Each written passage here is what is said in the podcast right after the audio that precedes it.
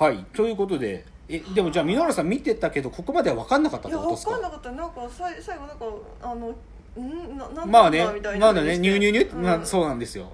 あれねだからね、うん。わ結構分かってない人多いです。あそうなんですそねでもだそうだから元子なんですよ。いやなんかだからちょっと今ぬるっとしちゃった本当に。そう。びっくりするでしょ？びっくりしちゃった。そう。でもねだからね残酷。あそう。だ。そうなんです。だからこの話は言っちゃうとそのまあ先週も予告したけど正義の話なんですよ。で楠木素子の正義という話なんだということを言ったんだけどそもそもさちょっとまあなんていうかお勉強チックにさそもそも正義って何ですか？いや何なんでしょうね。正義とは何かって聞かれて何て答えます？えー、もう正義なんか社会的にはもう勝てば海軍じゃないけどやっぱり強いものが握っちゃうものって思いますああ、うん。それはあのリテラシーの低い答えであすね。そうですかあの正義論っていう、まあ、あの研究が分野がありまして法哲学の分野で,、うんまあ、でそれは、まあ、ロールズというジョンあのロールズっていう学者がいてね。うん。でロールズがまあ最初に正義とはって言ったまあ、結論言っちゃえば平等であることね。正義っていうのは平等であることなんですよ。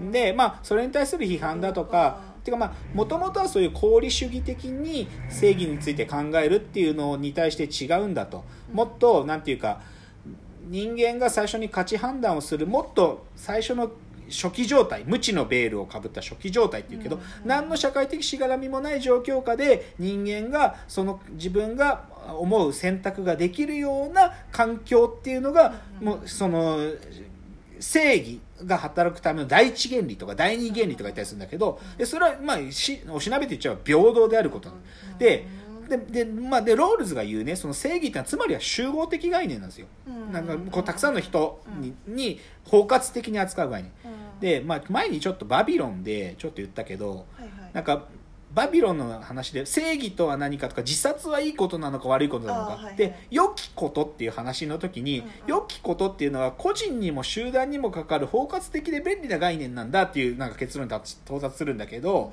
でも正義っていうのはねどっちかっていうとそれよりも集合的概念に近いねうん。全体に関わる概念。だから個人に帰属するっていうものでも若干ないんだよ。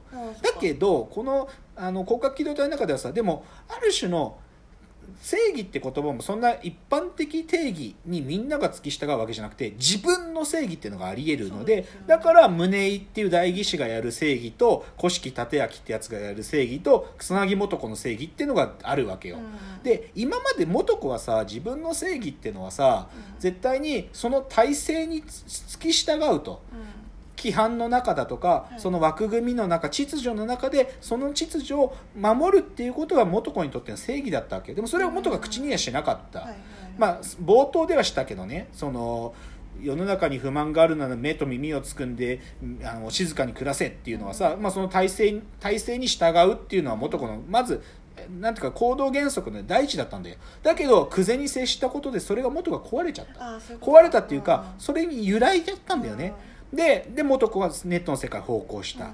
その中ででも本当は元子の中に内在していたひょっとしたらもうこの国ダメで、でだけどなんかもっとししっかりとした。しかもなんか古臭い考えにとらわれない新しい発想をしていけるような存在っていうのが生まれてくるような国じゃなきゃダメだわってきっと思ってたんだよ。でそれはある意味でクゼみたいな存在。そういうものがもっと現れてくる国じゃなきゃっていう深層的無意識の中で思ってたのが有利しちゃったわけよ、はいはい。でだからででもそれの事件が終わった後にでも元子が言う言葉は規範の中にいる時はそれを窮屈と感じるけど規範なき行為はまた行為として成立しないっていう、うん。この規範ってものと行為ってものがある意味分離されてるわけじゃなくて規範の中にいるからまた行為も成立し、うんでその行為を行為たらしめる規範というのも存在するんだということを元子自身も気づくわけ。うん。だから実は正義っていうのも、はい。まあなんていうか僕的にはね僕はロールズほどは集団的ものだと思ってなくて、うん。その言っちゃうと規範ってものを作るためのベースになる考え方でもあると同時に、う一人の人の価値観でそれはさっき言ったように現象状態無知のベールとか関係なく社会と接しながらそいつが良きことだと思うことっていうのをなすっていうのもまた正義であるんだよ。だから僕はこの正義っていうモチーフをこの最後の Solid State Society に持ち込んではい。ここまで言っちゃえば正義が一人歩きしてうんそねそれで社会を作り変えるっていうことまで書いた神山健治はさすがだなと思いますよ。で神山さんがそこまで思ってたか分かんないけどでもその正義論とか僕はまあ勉強してきた立場から言えば、なんていうかそのしかもさそなんだろうさっき挙げたロールズのさハーバードのポジションって今誰がやってるかっていうと、あのマイケル・サンデルね。あのマイケル・サンデルさん。あのなんだっけ白熱授業とかで NHK でやってたあの生徒と対話しながら授業する有名なやつがいいんだけどマイケル・サンデルってやつはコミュニタリアンだからうん。どっちかというとロールズの立場と若干違うのよ。でそれぐらい正義って概念が学術的にもずっと揺らいでいてうん。いろんな立場があると。でそのいろんな立場があるってことを踏まえた上での素子の正義ってものがうん。一人の素子の身体から遊離して深層的無意識の Solid State っていうじいちゃんばあちゃんたちの合意の世界の中で成立してうん誘拐のインフラがまで作れちゃうってとこまで及んでるっつうのがミソだよ。っていうすげえ面白い話っつうのが、まあ、この Solid State Society なわけですよ。いやすごいですね。面白くない？面白い面白い。面白いでしょ？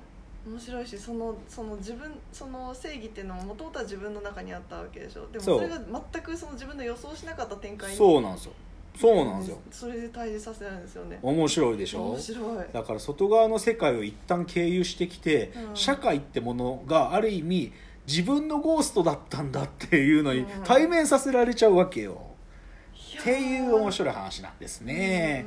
うん。ということでちょっと話が長くなっちゃったけどもう一個今日の主題である身体の話ですつまり、はいはいはい。さっきから言ってるようにこの Solid State Society でようやくたどり着いたのはそのまあ義体っていう意味での身体とうん。それから遊離してしまうゴースト、まあ、要はこの場合だと正義感なんだけど、うん。でそれはもう明らかにこの物語ので出てくる言葉でリモート擬態とかリモート死体っていうさ、うんうんうん。複数の擬態っていうのがまず、まあ、そもそもあり得る世界。ですね。であとやっぱり区別って言葉だよね。そうですね。区別なんて。で区別回しなんて言うんだから区別としての、まあ、ある種のその操り人形をはいこう他のやつらにハックされちゃうみたいな、はいはいはい。そういうことを言うぐらいだから、うん。それくらいこの物語Solid State Society は身体から遊離してしまったゴーストっていうのが、じゃあその果てに何を僕らに見せるかってことなんですよ。はいはいでまあもうこれは別に結論言っちゃえばさっきから言ってる通り社会を見せつけてくるわけよ。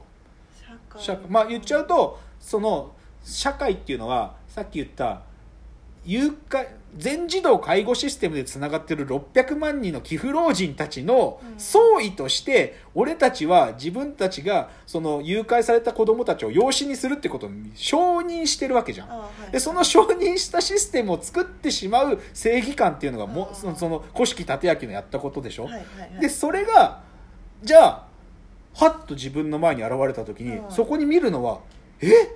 うん。社会社会の総意なわけよそうですね。つまりゴーストっていうのが一人間の一身体に宿ってたものじゃなくてそれが遊離してしまった果てに自分の前にそれが差し向けてくるのは外側の世界なわけ。あそこまでたどり着いてるのがこのそそあの Solid State Society なんですね。でじゃあこういう世界はじゃあ僕らにとってなんていうの怖いこと？絶望しかないのかとある意味自分のねその思想の外にあるようなものをうん。自分に突きつけてきてある意味犯罪にまで加担してしまうとかそうですねせ世界がこうなんか極極端にこう国粋主義的になっているなんかそういう世界を作ってしまう。でそれ自分が思ってたことですらないかもしれないのにみたいなそういうなんかダークサイドしかないのかっていうのに対する僕の別角度からの福音の話をしたいんですよ。おーあるんですね。っていうのでちょっと時間がないので、まあ、できる限りやりますけど、はい。でそれがね、まあ、完全にここから広角機動隊から離れます。はい。何かっていうと NHK スペシャルでねはい。2019年だから去年ですよ。去年の5月ぐらいにやっていたはいあのシリーズ人体っていうのがあるんですよ、うんうんあのあの、まあ、人体についてタモリさんとあの京都の山中先生があ。あの山山中先生とタモリさんがあの案内役でやる番組があって、はい。そのシリーズ人体の 2, 回目のシリーズがあって、うんそれの遺伝子というのがあったんです、あそうだったんですね。うん、これが2回全2回の放送で、うん。ゲストで石原さとみさんとかあのうん。セゴドンをやってたあの鈴木亮平さんか。あとその次の大河の伊達天をやってた安倍佐藤さんとかがスタジオゲストで来てたんだけど、うん。まあ、要は最新の DNA 研究、うんうん。それが今どういうところまで来てるかっていうのをやってた、まあ、うん。2回の NHK スペシャルがあったの。ではい。僕ね正直遺伝子のそれなりに基本の部分は抑えてたと思ったんだけど、うん。最新の研究がここまで来てんだって結構衝撃を受けてですそっからちょっとと最近またその遺伝子の研究っていうのを追いかけるようにしてるんだけどまずねこの NSP のすごいところはどこかっていうと、うんうん。あのね遺伝子がね、はい。まあ、よあの要はどういうメカニズムでうん。言っちゃうと、まあ、遺伝子だからさタンパク質を生成するわけじゃん、はい。そのタンパク質を作るっていうのが体の中でどういう作用基準で起きてるかっていうのをグラフィカルに表現したの。あそれ嬉しいですね。そう。で要はさ二重らせの遺伝子っていうこういう、まあ、言っちゃうとこう紐みたいなのがあってさそこからなぜそういうタンパク質の粒ができてくるかっていうのでこれねもう素晴らしいと思った。あそうです。そのいやでそれね結論言っちゃうと、うん。おそらくだけどそのグラフィックを作ったチームは、はい。チューリングマシーンをべ思想のなんていうかコアに据えながら作ってるマジそういう感じなの。そのテープチューリングマシンっていうのはコンピューターの起源だけどテープとヘッドがあってヘッドがテープの上をバーって走るでしょ？で遺伝子も同じなんだっていうわけ。そのはい。ヘッドがあってはい。その中を遺伝子っていうか DNA の紐がビューって通ることでその遺伝子情報を読み取るわけヘッドが。うん。そうすると読み取った果てにそのヘッドの部分がタンパク質の粒をピュッと放出するそういうふうにしてその例えばじゃあアルコールを分解する物質が作れるとかそういうことが起きていくっていうのをグラフィカルに表現したのです。っげえいいわけ。うん。っていうのが、まあ、NSP であってでそれの深いところに入っていくのがここからの話。はい